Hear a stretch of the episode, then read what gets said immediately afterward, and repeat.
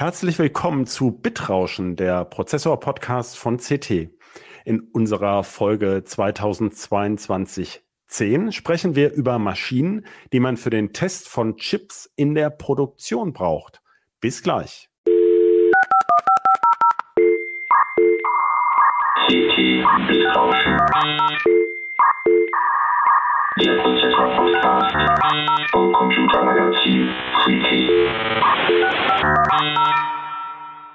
Hallo, mein Name ist Christoph Windeck. In dieser Ausgabe des Podcasts Bitrauschen spreche ich mit Ralf Stoffels von der Firma Advantest aus Böblingen über eine besondere Chip-Testmaschine, also ganz speziell über diese, aber auch ganz allgemein darüber, welche Tipps, äh, welche Tests man an Chips überhaupt so durchführt. Hallo Ralf. Hallo Christoph. Ja, vorab Ralf ist nicht nur Autor mancher Artikel der Zeitschrift Make, sondern nicht zufällig und deswegen auch hier im Podcast auch Vice President Marketing für die 93.000 Business Unit der japanischen Firma Advantest oder Advantest. Ähm, mit Ralf spreche ich heute ähm, über diese spezielle Maschine und er will unseren Zuhörern und Zuhörern diese Maschine nicht etwa verkaufen. Das ist ja auch, äh, ich glaube, die kosten mindestens 200.000, 300.000 Euro solche Systeme, sondern wir reden über die Technik und wenn ich es richtig verstanden habe, dann suchst du höchstens ein paar neue Mitarbeiter, oder?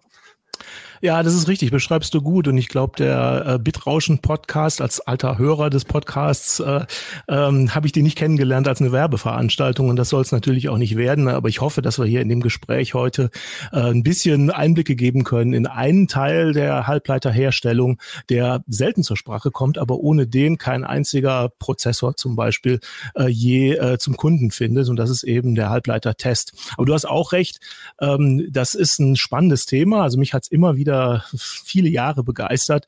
Und äh, vielleicht ist die ein oder andere Informatikstudentin oder der ein oder andere ähm, Elektrotechnikstudent äh, danach ein bisschen mehr interessiert oder hat ein bisschen mehr kennengelernt über diesen äh, Bereich und interessiert sich für einen Job. Und in der Tat, wir haben eine ganze Menge offener Stellen. Also im Moment äh, boomt's und wir werden bestimmt später noch dann auf so ein paar Details davon eingehen. Mhm. Ja, bei uns sind auch viele Stellen offen, das sage ich jetzt auch mal. wir bauen ja auch aus.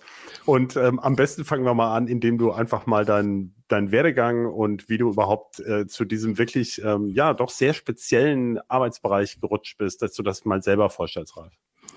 Ja, ich fange am besten mal mit einem Fun Fact an. Und zwar bin ich so ein paar Tage nach dem, äh, nach der Veröffentlichung des Papers von Gordon Moore äh, geboren worden. Den kennt man von Moore's Law. Dieses Paper, das war äh, der sozusagen der Startschuss dessen, was wir heute als Moore's Law bezeichnen. Und wie gesagt, mein Geburtstag liegt nur ein paar Tage später, hat aber natürlich mit meinem Werdegang äh, überhaupt nichts zu tun. Aber man kann dann zumindest mal ausrechnen, wie alt ich bin. Naja, auf jeden Fall, ich glaube, der, der Werdegang fängt da an, wo er bei vielen äh, angefangen hat, nämlich mit dem Philips Experimentierkasten, wo man dann total stolz war, dass man mit ein paar Transistoren und passiven Bauteilen auf einmal geschafft hat, ein Radio zusammenzustöpseln. Und damit ging so eine Faszination los, die mich bis heute eigentlich nicht äh, losgelassen hat. Ich glaube, der nächste Schritt war dann so dieses, das Aufkeimen Silicon Valley. Als ich Jugendlicher war, da hat man dann diese Typen da im Silicon Valley so ein bisschen von denen gehört. Und äh, das waren alles so coole Turnschuhtypen, ganz anders als diese Businessmenschen, die man sonst so mit Business verbunden hat, mit schwarzen Anzug und Nadelstreifen greifen, sondern eher so dieses äh, coole, die Macher, die, die die Zukunft gestalten. Und das hat mich eigentlich auch dazu gebracht, ganz klar eine Lehre zu machen im, im Bereich Elektrotechnik und nachher an der RWTH Aachen äh, dann Elektrotechnik zu studieren. Und von da führte der Weg dann direkt zu Hewlett Packard hier in Böblingen. Und Hewlett Packard hat glücklicherweise für meine Karriere zu dem Zeitpunkt gerade entschieden, sie machen eine neue Produktlinie auf und da soll es um Halbleiter-Test gehen in der Produktion. Das gab es bis dahin schon von anderen Firmen, aber Hewlett Packard ist dann da neu eingestiegen und mit dem wurde ich auch eingestellt und habe das im Grunde so von der Pika auf mitentwickelt. Das ist natürlich eine, eine tolle Gelegenheit, die sich, die sich nicht immer ergibt. Mittlerweile, du hast es richtig am Anfang gesagt, heißen wir Advantest.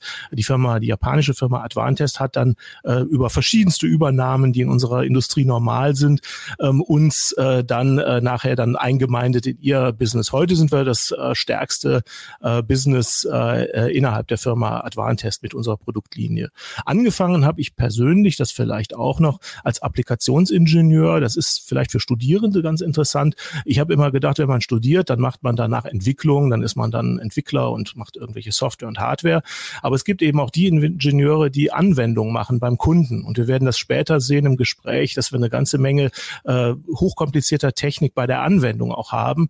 Und das ist ein total spannender Job, bei dem man halt sowohl programmieren können muss, als auch äh, Elektronik gut verstehen können muss. Und so habe ich dann so meinen Weg durch die verschiedenen Stationen gemacht und leite heute äh, unsere Marketingabteilung. Und auch hier ist wichtig zu sagen, warum macht ein Ingenieur Marketing?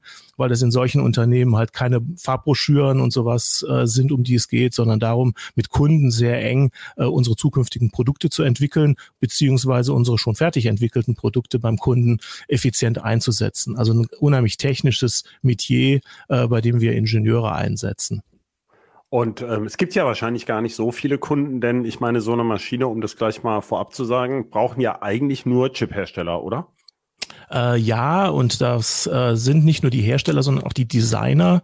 Ähm, wir haben, unser Markt ist äh, ziemlich interessant gestaltet. Ähm, wir haben äh, Chip-Designer, die selber keine Chips herstellen. Die sitzen zum Beispiel in Europa oder sehr viele eben im besagten Silicon Valley. Ähm, die, die Herstellung der äh, Chips erfolgt dann in, bei Subcontractors sozusagen, in ähm, äh, Firmen, die sich komplett darauf spezialisiert haben, die Chips dann herzustellen, die Wafer herzustellen, sowas wie TSMC habt ihr schon mal erwähnt, sitzen in Taiwan, äh, die, habt, die kamen schon mal in Podcast-Folgen dran. Und äh, das sind die, die dann in, am Ende die Chips herstellen, äh, die dann auch die Käufer der Tester sind. Aber wir haben sehr viel mit denen zu tun, die sie auch designen. Ach so, okay, ja, also ähm, da kommen wir nachher noch drauf. Äh, ich wollte nur auch, weil du mit einem Fun Fact angefangen hast. Ich habe ja auch Elektrotechnik studiert und äh, äh, wir haben mal unter den Freunden damals geguckt, wer welchen Kosmoskasten hatte und das schlug sich direkt in der Modellwahl nieder. Ne? Also ich hatte, glaube ich, Radiomann oder sowas und landete bei HF und einer hatte, Entschuldigung, gar keinen Kasten, hatte Fischertechnik, Regelungstechnik und war dann irgendwie bei Regelungstechnik. Also Augen auf bei dem, was man den Kindern schenkt kann ich nur sagen. Ähm, aber es ist auf jeden Fall ein guter Einstieg. Und äh, was mich noch interessieren würde, Standort Böbling. Ähm, als du da angefangen hast, gab es da auch die Halbleiterfirmen noch vor Ort? Es gab ja mal eine IBM-Fertigung und später auch Philips. Oder spielte das irgendeine Rolle eigentlich bei der Ansiedlung von, von äh, den Advantest-Vorläufern in Böbling oder spielte das gar keine Rolle?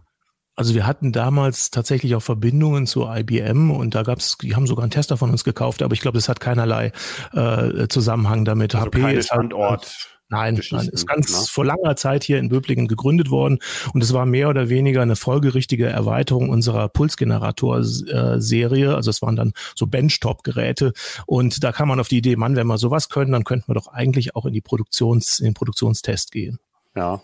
ja, weil es ja gerade auch wieder darum geht, eben mehr ähm, Chipindustrie in Deutschland oder auch in Europa anzusiedeln. Und ähm, ich selber habe halt, damals gab es ja noch eine Telefunkenfertigung in Heilbronn. Also da gab es ja richtig in, gerade da in der Ecke gab es ja drei Halbleiterwerke, die heute alle gar nicht mehr existieren.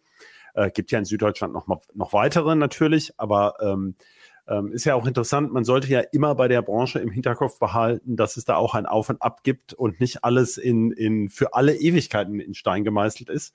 Äh, umso schöner, dass sich ja sowas gehalten hat. Ich würde mal in unsere Fragen so ein bisschen einsteigen. Ähm, was genau testet denn jetzt so eine Maschine eigentlich? Also es ist ein, ein, ein ähm, geht es da jetzt um fertige Chips oder geht es um, um Wafer oder was genau testet ihr? Oder testet diese, diese Spezialmaschine? Also ja, zunächst mal fangen wir mal von oben an. Äh, wir testen äh, Chips und unsere Tester machen Logikchips oder heute sagt man eigentlich eher SOCs, also System on a Chip.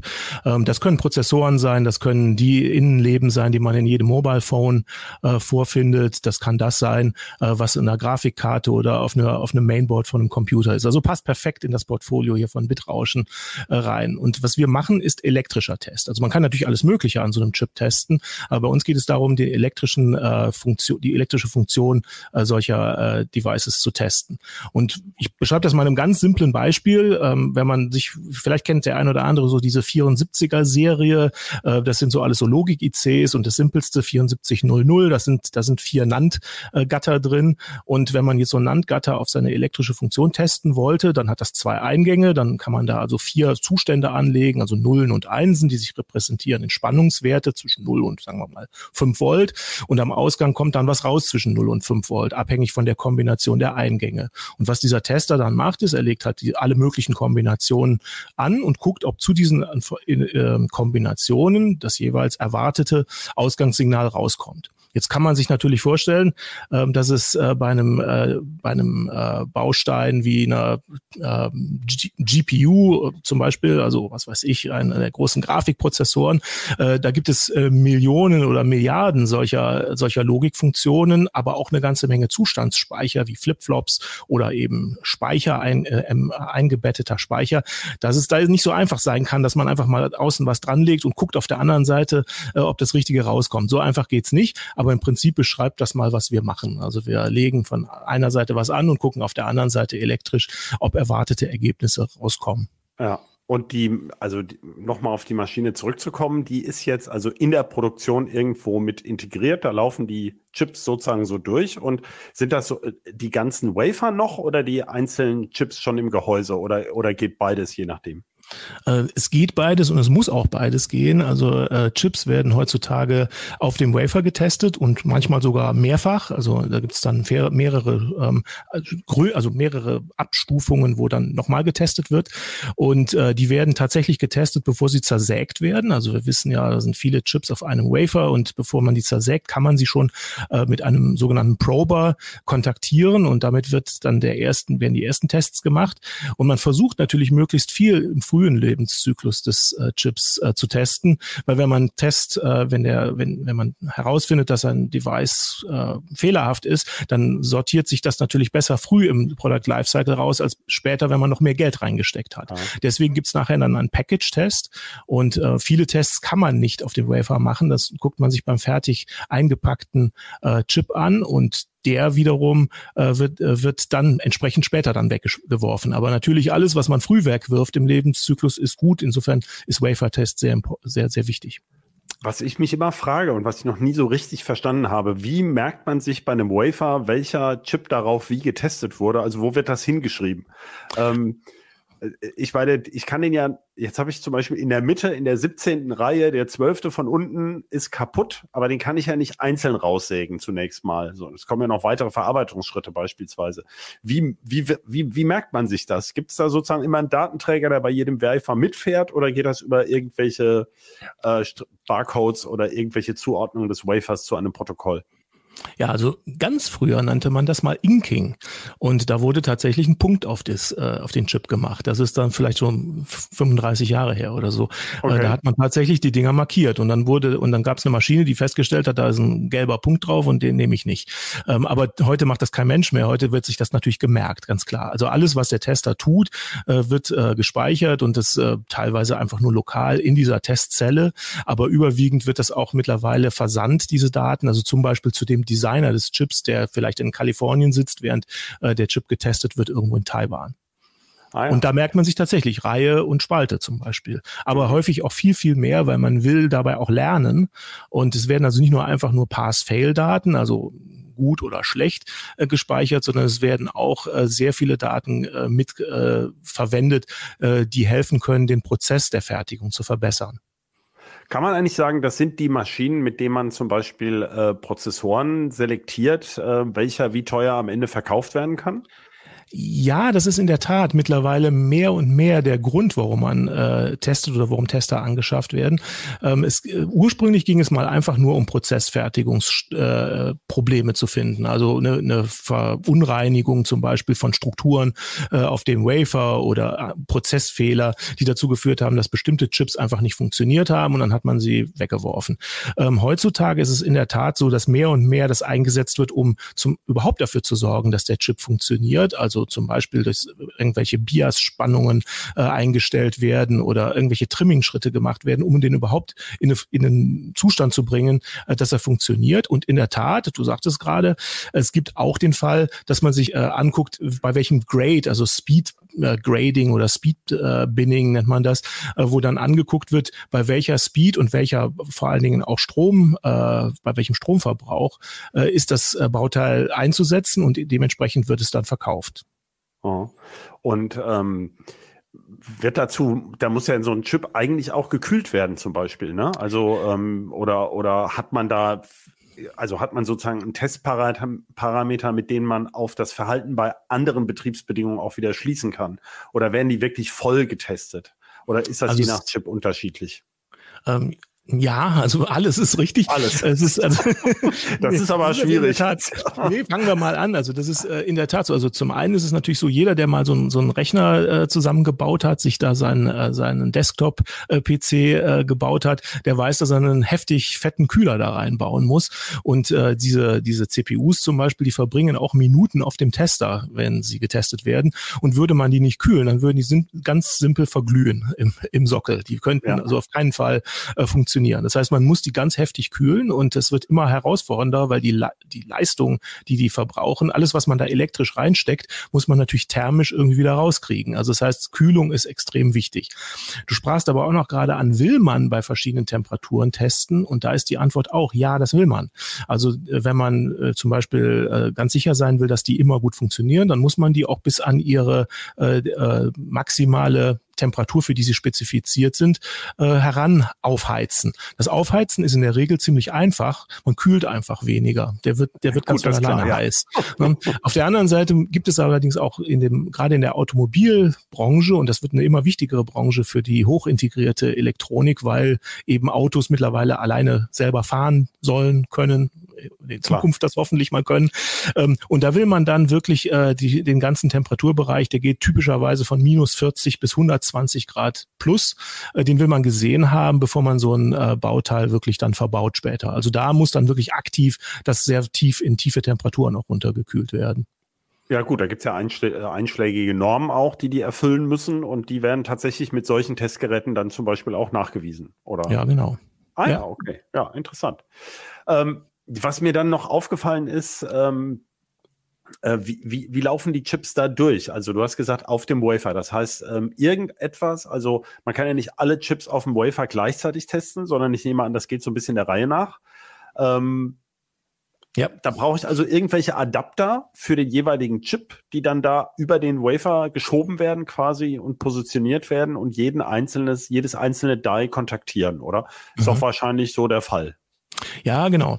Und jetzt sprichst du schon mehrere Themen an. Also wir haben ja noch gar nicht so richtig über den Tester geredet. Ich habe ja, ja, eben okay. mit dem dann, 74, dann reden wir vielleicht erst über den Tester. Über, genau. den, über den 7400 geredet, der dann ja. halt, was weiß ich, 16 Beinchen hat oder hat er 14? Ich weiß es nicht. Auf jeden Fall, äh, die heutigen Chips haben also ähm, extrem viele äh, Beinchen und äh, man hat es dann ohne weiteres mal damit zu tun, dass man mehrere tausend solcher Kontakte halt äh, kontaktieren muss. Und man kann sich vorstellen, jedes dieser, jeder dieser Chips sieht ja komplett anders aus und deswegen gibt es in der Tat einen Adapter. Wir nennen das DOT-Board, manche nennen das Load-Board.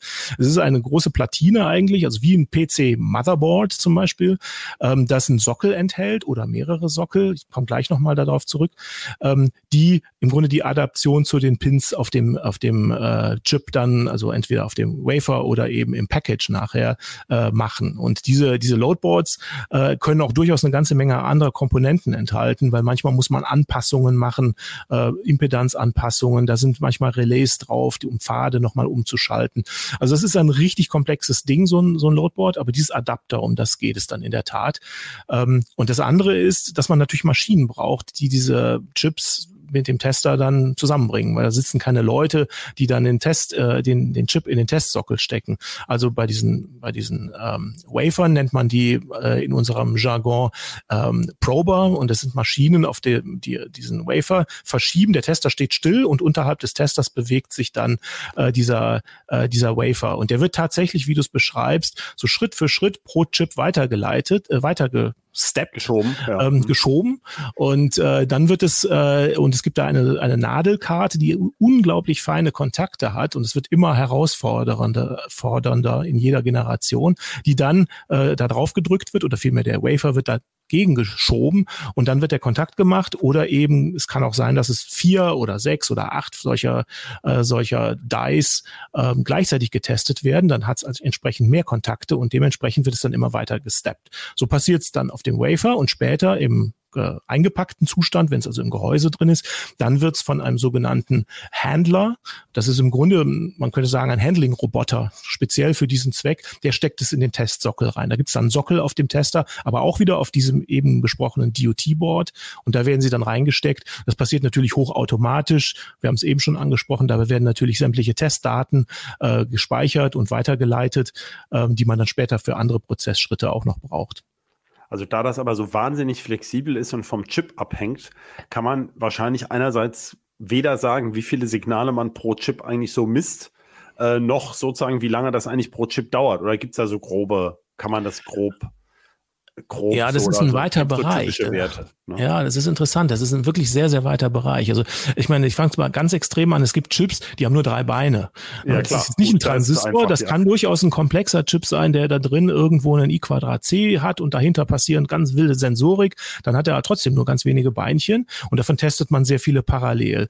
Ähm, die verbringen in der Regel aber auch nur ein paar Sekunden auf dem, auf dem, äh, auf dem Tester, müssen die aber auch, weil die Chips so billig sind, dass es einfach im kostenmäßig gar nicht möglich wäre. Genau. Und wenn wir dann an das andere Ende gehen, Supercomputer-Chip, da haben wir es dann auf einmal mit mehreren tausend äh, Kontakten zu tun, die da ge gemacht werden müssen und Minuten, die dieser Chip auf dem Tester verbringt. Dafür wird er aber auch für mehrere hundert Dollar verkauft und deswegen äh, kann sich das überhaupt noch rechnen.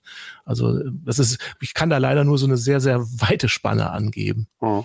Gibt es denn, wenn wir jetzt bei Automotive nochmal sind oder eben auch äh, Luft- und Raumfahrt, also sicherheitskritische Anwendungen, ähm, gibt es wirklich Chips, wo man sagt, da, da ist sozusagen der Testaufwand preislich relevant im, im Vergleich zum Herstellungsaufwand? Oder ähm, also so nach dem Motto, dass man so viel dran testen muss, um alle Bedingungen zu erfüllen, dass man sagt, es kommt gar nicht auf den Preis des Chips an, ähm, sondern eigentlich äh, spielt das Testen schon eine relevante Rolle.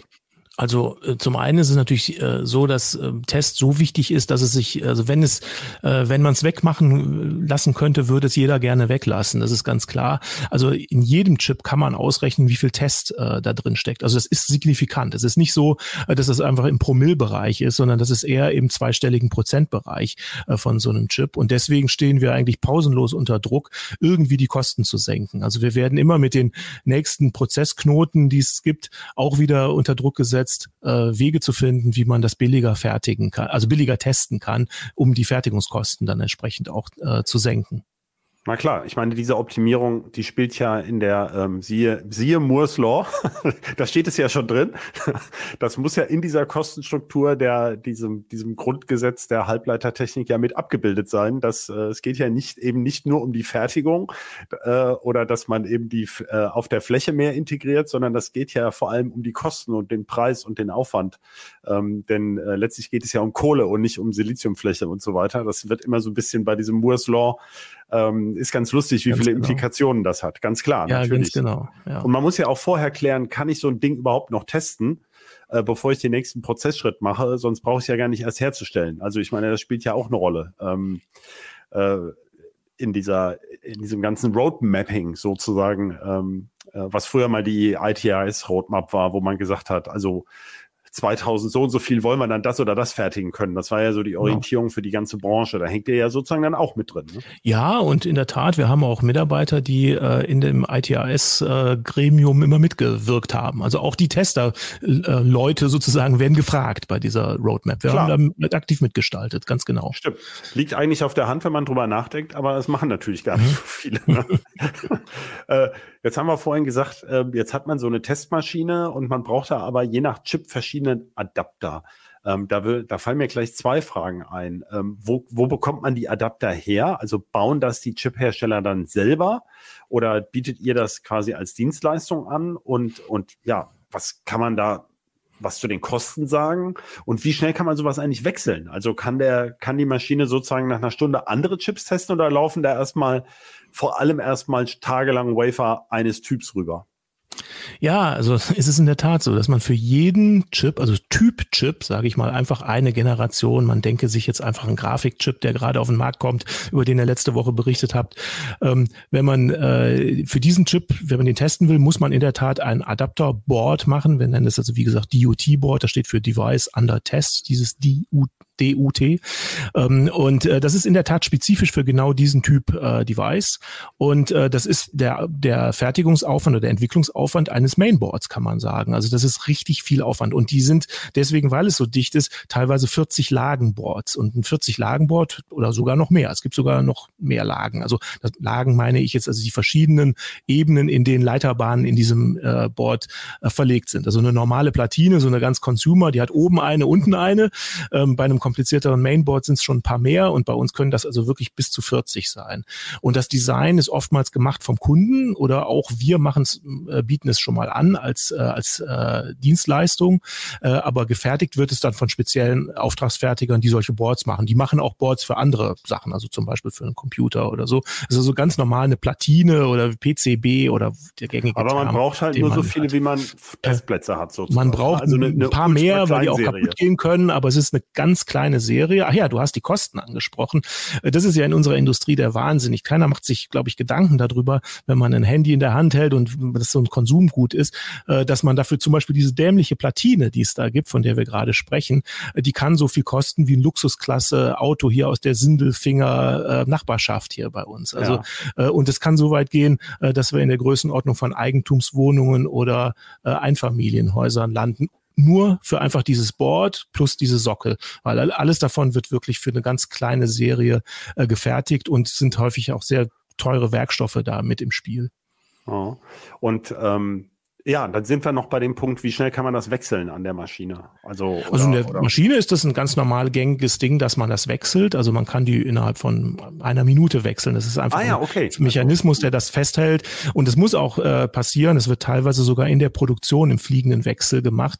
Und insofern ist das also keinerlei großer Eingriff in den Tester. Okay, das da gibt es sozusagen keine großartigen Rüstzeiten sozusagen. Nein, die Rüstzeiten sind da ganz niedrig. Ah ja, okay, interessant. Ich, ich, mir ist immer gar nicht genau klar, äh, und das bindet einem natürlich auch äh, speziell der Presse normalerweise die Chiphersteller nicht auf die Nase, äh, in welchen Batches sie zum Beispiel überhaupt arbeiten. Also ähm, wie viele Wafer zum Beispiel von ein und demselben Chip unbedingt durchlaufen müssen, damit sich das überhaupt alles rechnet. Ja, also ähm, das ist ja auch ja, immer so eine das ist ja sowieso das Spannende an Moore's Law. Moore's Law funktioniert nur über ganz viel Consumer, die das auch kaufen.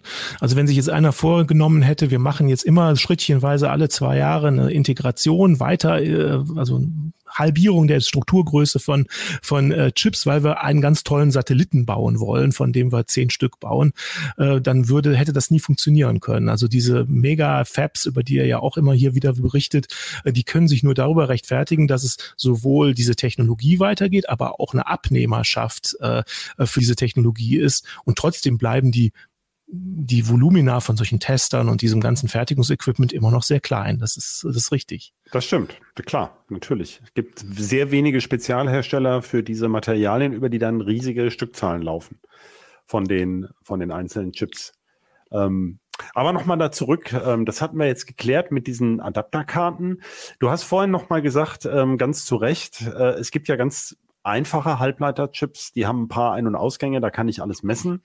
Und äh, wenn ich da aber jetzt so einen typischen modernen Prozessor oder auch so einen Handy-Prozessor oder PC-Prozessor habe, der hat ähm, vielleicht mehrere tausend Ein- und Ausgänge und verändert auch noch seinen, also sozusagen hat auch noch unterschiedliche Zustände, je nachdem, was er zuletzt gespeichert hat. Ich kann den gar nicht mehr vollständig testen, indem ich alle Eingänge irgendwie Eins und Nullen drauflege und gucke, was am anderen passiert.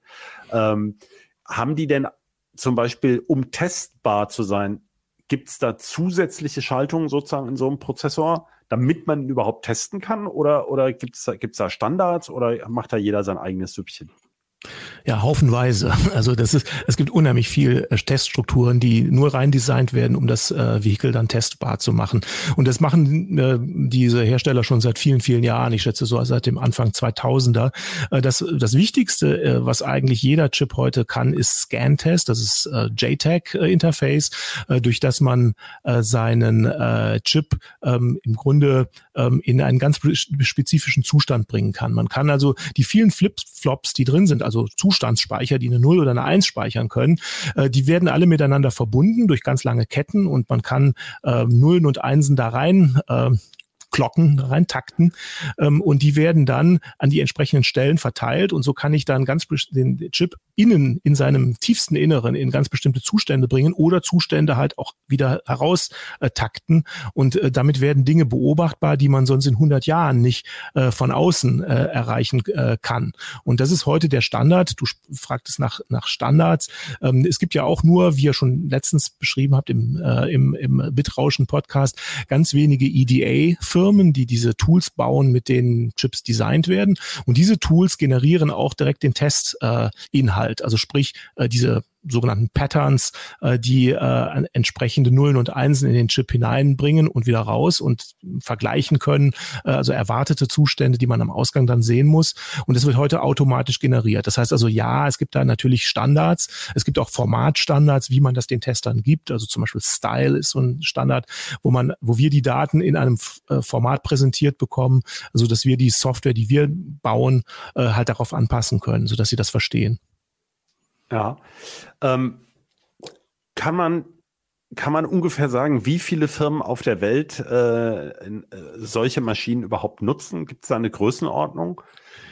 Also es gibt, im Grunde muss ich mit zwei Zahlen da kommen. Die eine Zahl ist, wie viele Chip-Hersteller oder Chip-Design-Firmen gibt es denn überhaupt? Und ich würde mal auf so eine Zahl von 400 schätzen und davon sind vielleicht nur 20 äh, wirklich so signifikant, dass man sie auch kennt. Aber ich kann ja da mal Namen nennen. Also jeder äh, kennt Intel, AMD, Nvidia, Qualcomm sind vielleicht auch noch ist manchen bekannt.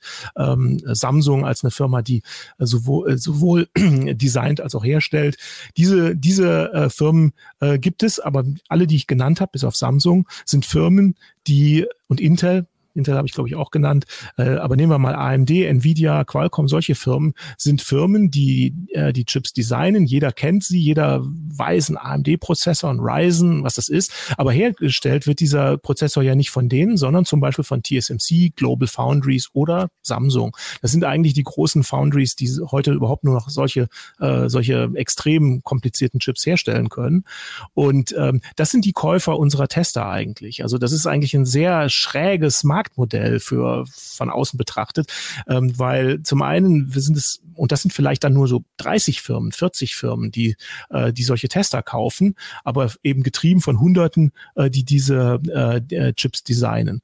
Und bemerkenswerterweise, was das Modell so schräg macht, ist, dass die Entscheidung für welcher Tester gekauft werden soll, oft von denen oder eigentlich fast immer von denen gefällt wird, die diesen Chip designen die ihn aber nicht kaufen müssen. Also das heißt, andere Leute, als also die, die, die das Geld ausgeben, müssen, genau. Ja, ja, ja, genau. Okay, also es gibt Leute, die kaufen den Tester und andere, die gar kein Geld ausgeben, die entscheiden, welcher Tester gekauft wird. Ja, das gut, ist ein sehr interessantes Business schon, oder? Indirekt zahlen sie es dann über äh, sogenannte Hourly Rate, also im Grunde eine stündliche Gebühr, die sie für diesen Test bezahlen. Genau, genau. Da gibt es okay. natürlich schon Zusammenhang. Das heißt, es ist ein sehr kleiner Markt, was äh, indirekt eben auch erklärt, warum es nur wenige Firmen gibt. Ähm, äh, wir hatten vorher schon gesprochen, im Wesentlichen gibt es noch eine Firma, die heißt Teradyne, äh, die so ähnliche Testgeräte macht. Ähm, wie kommt das, dass so eine Branche, über die jeder spricht, ja, also ähm, Halbleiter sind im Moment in jeder Munde, ähm, angeblich ähm, ein, ein Riesendrama. Also ich sage jetzt bewusst mal angeblich, die USA und äh, die EU hauen jetzt Dutzende von Milliarden Fördermitteln raus, um die anzusiedeln.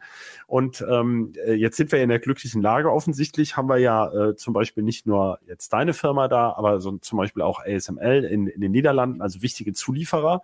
Aber ähm, ASML, das ist ja noch extremer. Für diese Lithografiesysteme gibt es nur noch eine Firma auf der Welt, die das macht. Genau. Äh, ich finde es immer schräg, wenn was doch so eine Bedeutung hat.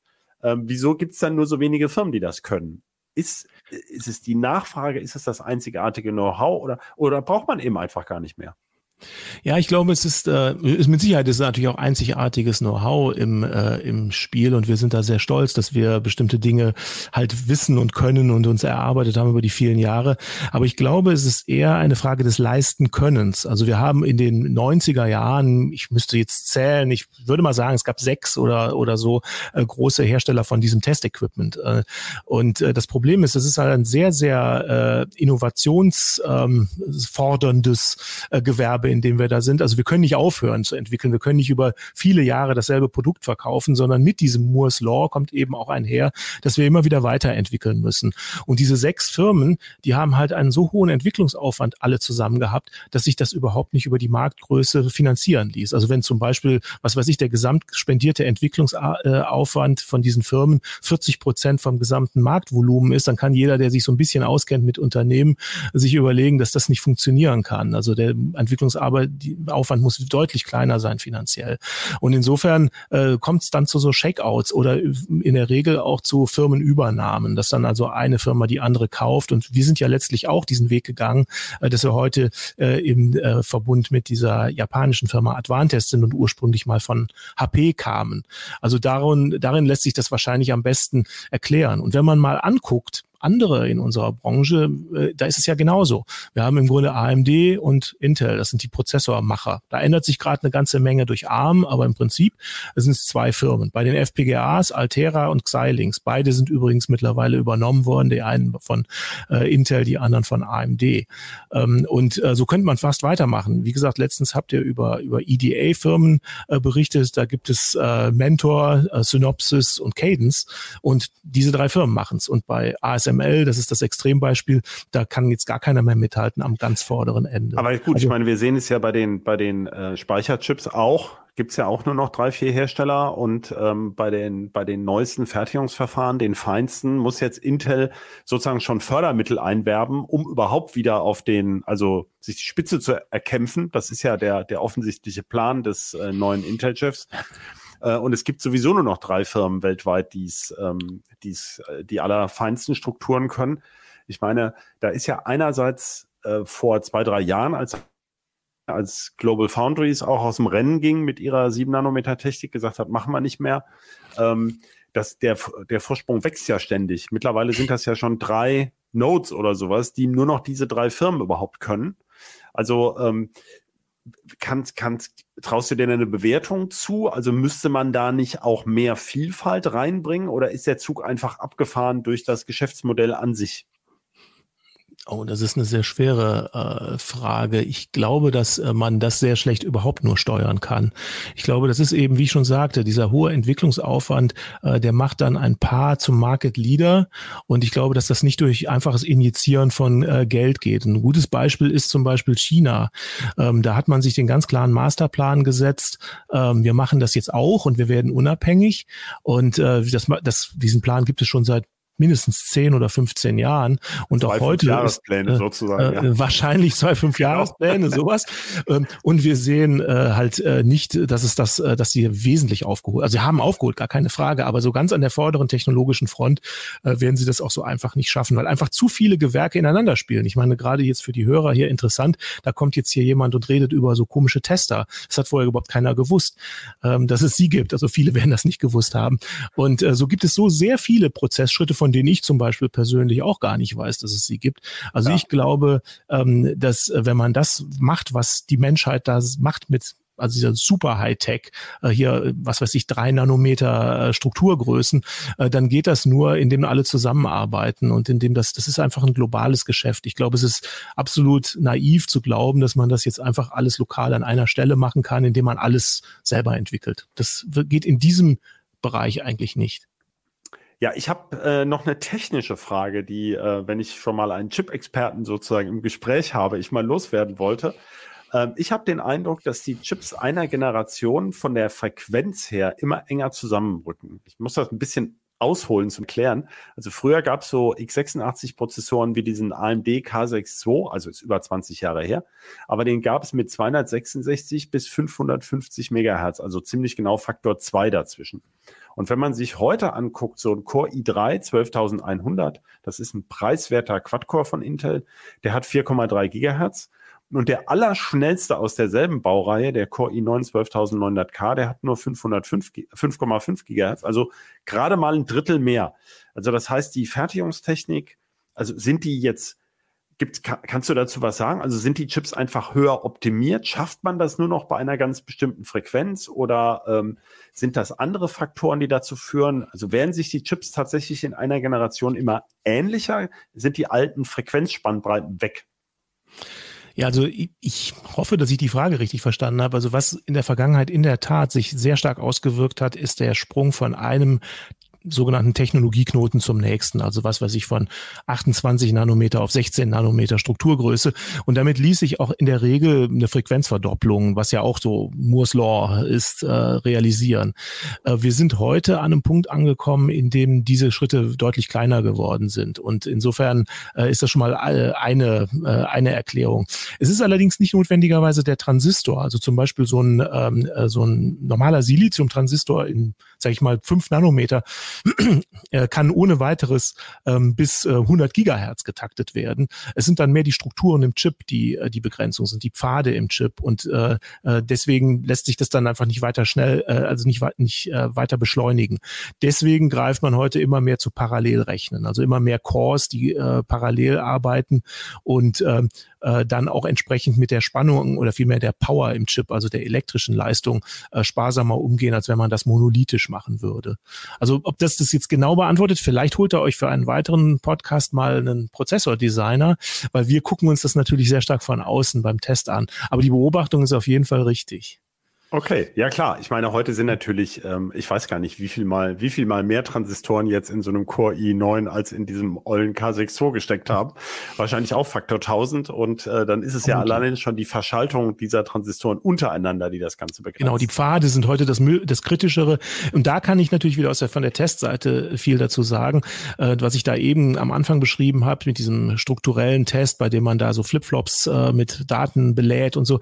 Das reicht heute bei weitem nicht mehr aus. Es geht lang lang nicht mehr darum, festzustellen, ob so ein Chip nicht funktioniert, weil irgendein Transistor kaputt ist, sondern mehr und mehr sind solche Pfadeffekte äh, die äh, Ursache dafür, dass ein äh, Device langsamer läuft oder gar nicht funktioniert.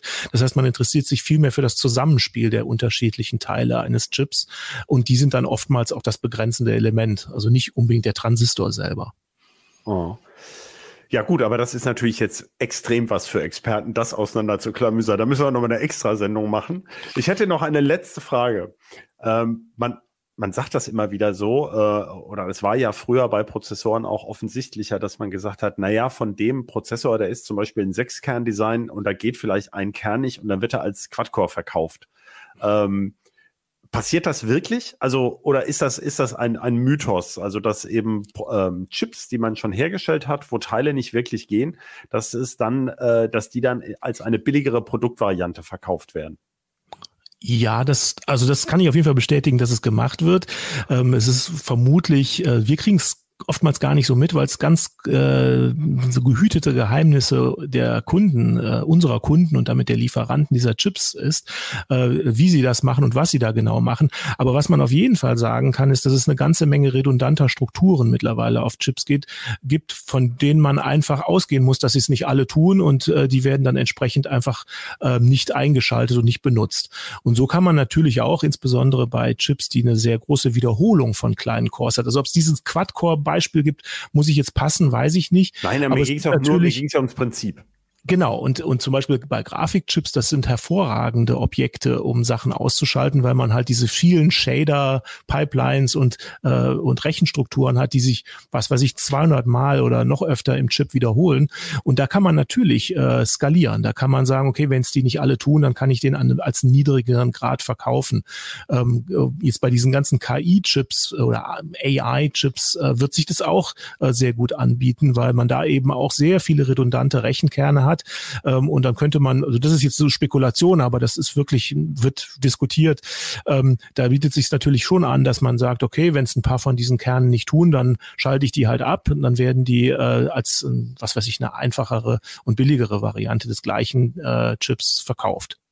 Ja gut, es gibt ja auch Prozessoren, bei denen ist das tatsächlich so, ähm, dass die, äh, ach, war das nicht auch beim Cell oder sowas mal, da war das ja explizit mit eingepreist, dass da irgendein Kern schon immer der Reservekern war und sowas. Das gibt's ja auch natürlich, klar. Genau. Aber okay. Aber natürlich kann man das auch nutzen für ja. Produktstrategien, keine Frage. Gut, aus meiner Sicht sind wir dann am Ende äh, dieser doch etwas, äh, ich sag mal, anspruchsvollen, des anspruchsvollen Gesprächs. da wollen wir, glaube ich, äh, man könnte bestimmt noch endlos darüber diskutieren, was man noch alles testen kann und dann wird es aber immer, immer noch spezieller. Ähm, ich danke dir auf jeden Fall, Ralf, für deine offenherzige ähm, Auskunft, also aus dem Nähkästchen geplaudert über diese komplizierten Maschinen. Und ähm, ich danke unserem Producer Pascal, und äh, vor allem aber danke ich unseren Zuhörerinnen und Zuhörern. Und wenn Sie Fragen haben oder Anregungen, dann gerne Feedback per Mail an bitrauschen.ct.de. Wenn Sie weiter Lust noch auf Podcasts haben, dann hören Sie doch gerne mal in unsere anderen äh, Podcasts rein. Es gibt auf der Seite heise.de slash podcasts noch einen großen Überblick, zum Beispiel äh, von Heise Autos, von Mac I, den CT Uplink, von Technology Review, ein breites Feld. Damit sage ich Tschüss und vielen Dank nochmal an dich, Ralf. Ja, vielen Dank auch fürs Interesse und äh, Tschüss und bis dann.